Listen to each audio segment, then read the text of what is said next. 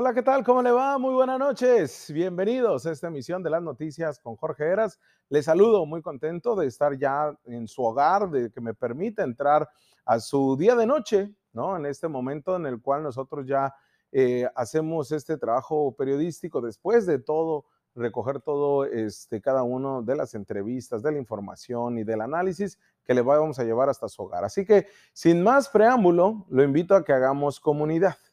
La editorial del día de hoy tiene que ver con un trabajo periodístico que hemos dado seguimiento, no de ahorita, no de hace un mes, no de hace un año.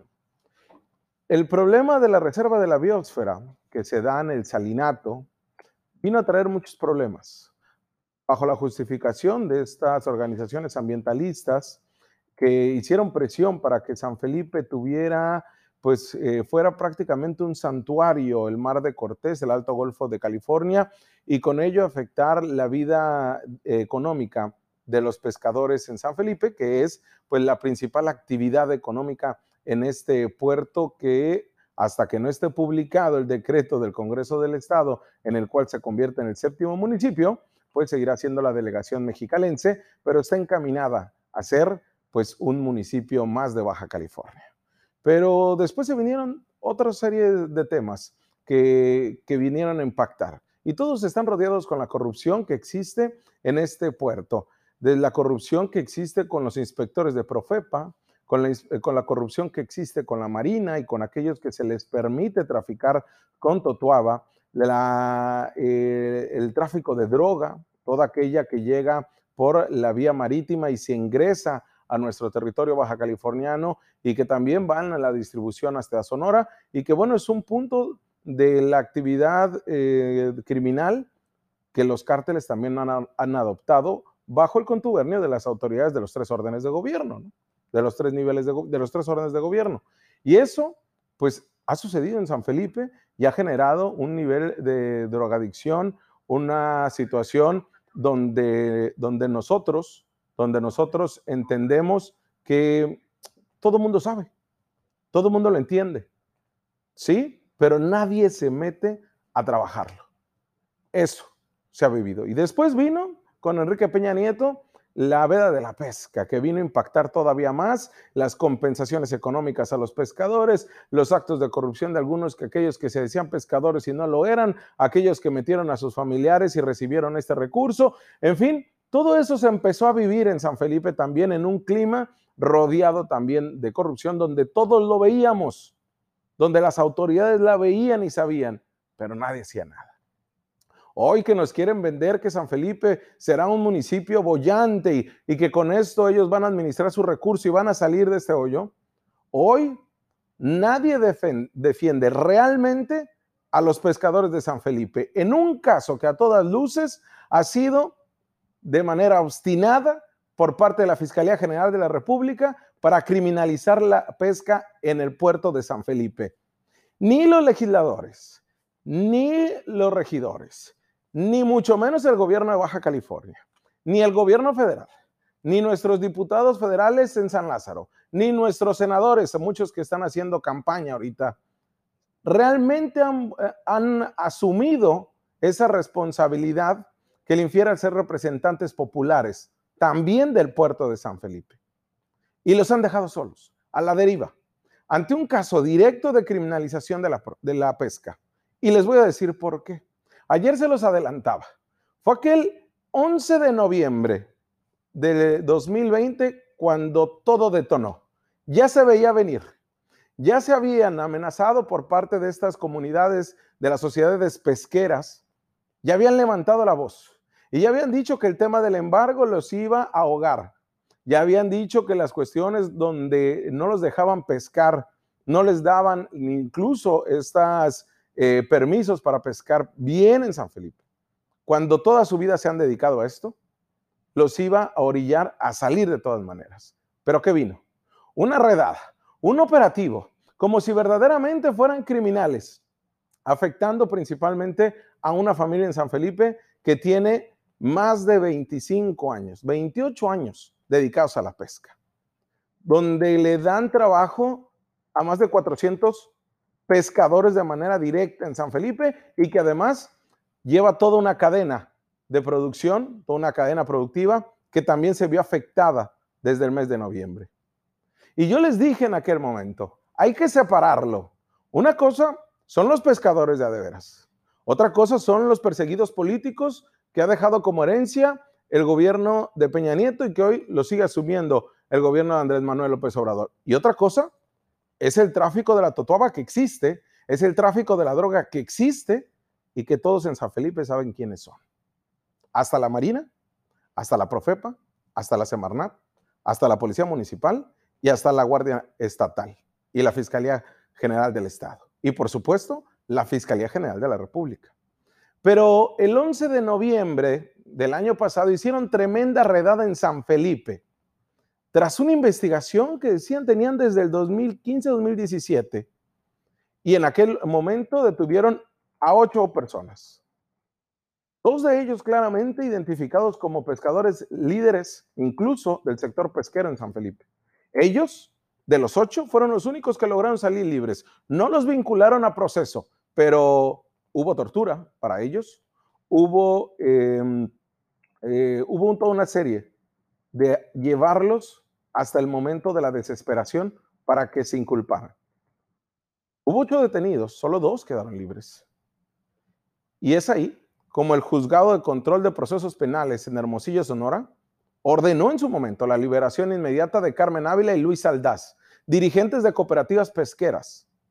El juez Aníbal Borbón en aquel 11 de noviembre consideró que el, 17, perdón, de noviembre consideró que el fiscal presentó pruebas sin sustento en ambos casos sobre los delitos de pesca de especies prohibidas. En la audiencia celebrada en la Ceferezo, en el Centro Federal de Readaptación Social, número uno de Sonora, fueron vinculados a procesos, sí, Sunshine Rodríguez y otros cinco detenidos la madrugada del 9 de noviembre en el puerto mexicalense, en este operativo del aceido, de la Marina y de la Sedena. Los abogados Andrés Kerry y Esteban Yáñez del Centro de Defensoría Técnica en Derechos Humanos de Baja California nos dijeron puntualmente que se había otorgado la libertad porque la fiscalía falseó pruebas de manera maliciosa. Incluso que se aprobaron la existencia de parte de los abogados de este Centro de Defensoría Técnica que hace 12 años la Profepa dejó en resguardo en los refrigeradores de la cooperativa pesquera de Luis Aldaz y de Carmen Ávila y que además en un operativo federal de 2017 se echaron a perder 62 toneladas de pescado que representa un daño a los pescadores de 140 millones de pesos. Ya basta de criminalizar a la pesca en San Felipe. Levantaron la voz y le pidieron al presidente en ese momento, Andrés Manuel López Obrador, que voltee a verlos, a San Felipe, ante la injusticia, porque dijo Carmen Ávila, lo único que se tiene es la pesca. Sí, porque cuando hicieron ese operativo rompieron todo en su casa, golpearon a su hijo, se burlaron de ella los policías, la torturaron y no le dieron el medicamento porque padece diabetes. Dijo en su momento que pensó que le iban a matar porque se llevaron, la llevaron por una brecha hasta que llegaron al aeropuerto. Miren, esta situación que vivieron esta familia no paró ahí, porque el 21 de diciembre se revocó la resolución en la cual les habían, no, no, no los habían vinculado a proceso. Sí, lo revivió la Fiscalía General de la República y el 27 de febrero de este año les giraron una orden de aprehensión, aún con información falsa, de acuerdo a los mismos abogados no habían conocido, no sabían de una orden de aprehensión vigente hasta hace poco. ¿Pero qué cree? Se logró el día de ayer, que nosotros le notificábamos acá de manera en exclusiva, que el magistrado del primer tribunal unitario del quinto circuito, Evaristo Coria Martínez, les otorgó un amparo indirecto muy amplio y muy efectivo, con el cual confirmaron el auto de no vinculación a proceso decretado por el juez de control en beneficio de María del Carmen Abel Hernández y de Luis Aldaz Valenzuela. ¿Por qué? Porque ni hay delitos de delincuencia organizada en la modalidad de cometer delitos contra el medio ambiente. Y además indicó este magistrado que alguna medida cautelar que se haya fijado en contra de María del Carmen y de Luis Aldaz, como consecuencia de la orden girada por el tribunal responsable, que se ordene su inmediata cancelación. Vamos a escuchar lo que el día de hoy nos dijo Carmen.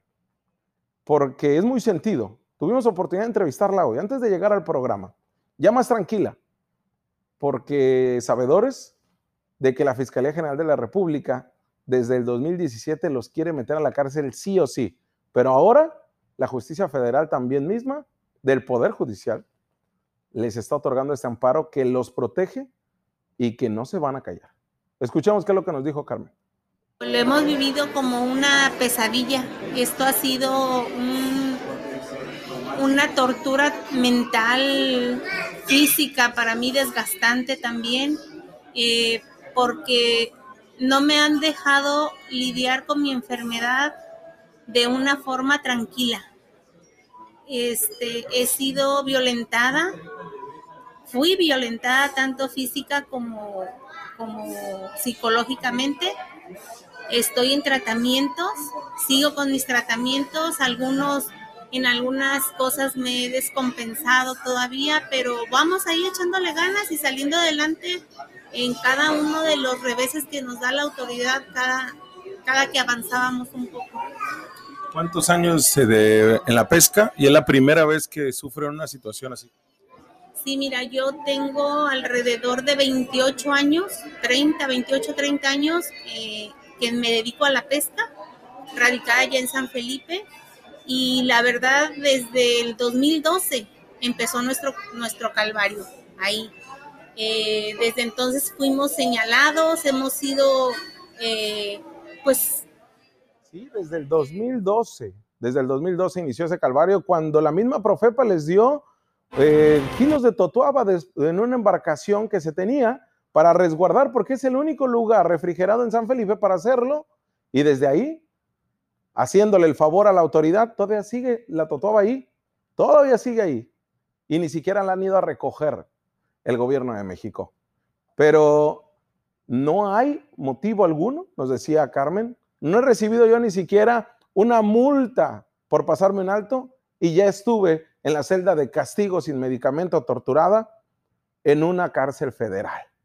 Pero escuchemos qué es lo que nos dice Luis Aldaz, también líder de una cooperativa, y que nos asume cuáles son las repercusiones, las afectaciones a su negocio por un acto malicioso de la Fiscalía General de la República, de acuerdo a lo mismo que señaló el magistrado en el amparo y a lo que nos dicen los abogados. De hecho, hubo pescadores que, que nos daban tanto el apoyo que preferían no trabajar si no salíamos nosotros. Afortunadamente lo hicimos, seguimos batallando con toda esta gente y sí nos han afectado mucho porque ahorita, por ejemplo, está la temporada del sierra, el pescado que se llama sierra, y muchos no pudieron trabajar porque nosotros año con año les damos equipos para que salgan a trabajar y como nosotros no podíamos estar con ellos, pues no, no trabajaron por esa situación. Y este, hemos estado batallando también mucho con los precios porque al no estar yo allá o, buscar otra comercialización, no se han podido responder con los precios que, que, se pudiera, que, que, pudiéramos hacerlo.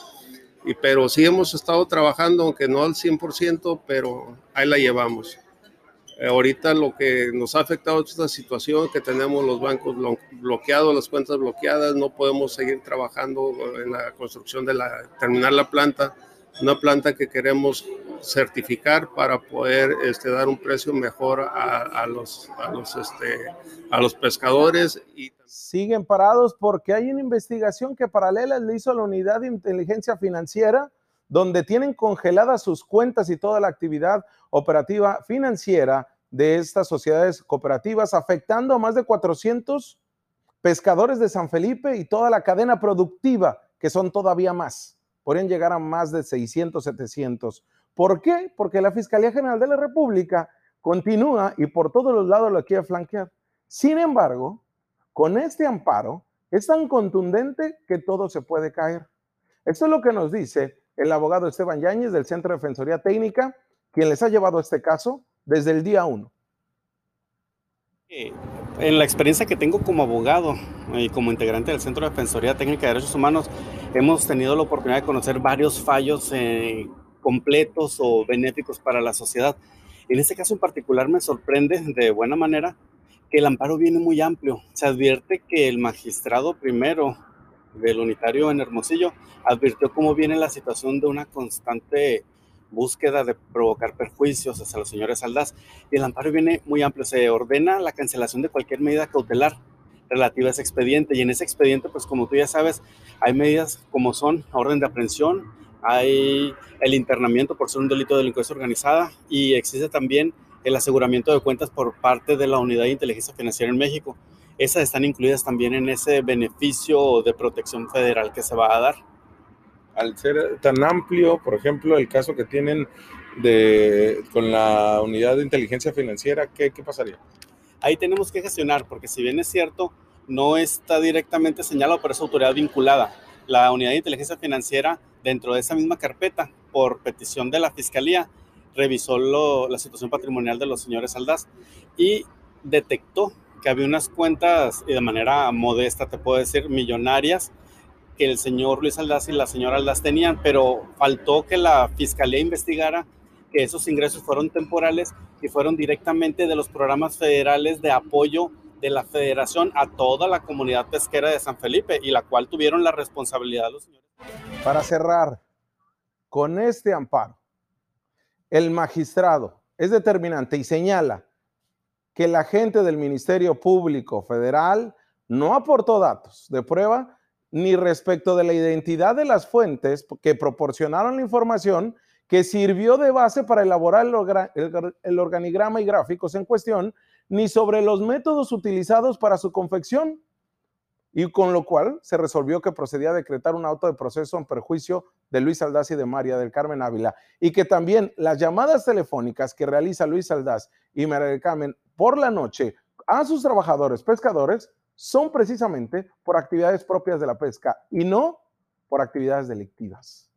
Se calla el caso, lo cual, señor y señora, independientemente del coraje que le pueda significar a los pescadores y a esta familia de sociedades pesqueras, también usted a mí, todo el recurso que se ha utilizado para incriminar a los pescadores y para criminalizar a la pesca de San Felipe. Y le repito, ¿dónde están los diputados? ¿Dónde están los regidores? ¿Dónde están los alcaldes? ¿Dónde están los gobernadores? Vaya, ¿dónde está todo este movimiento? A una elección, nadie se preocupa por San Felipe, porque San Felipe solamente es vacaciones y que sea municipalizado. Vamos a una pausa y volvemos.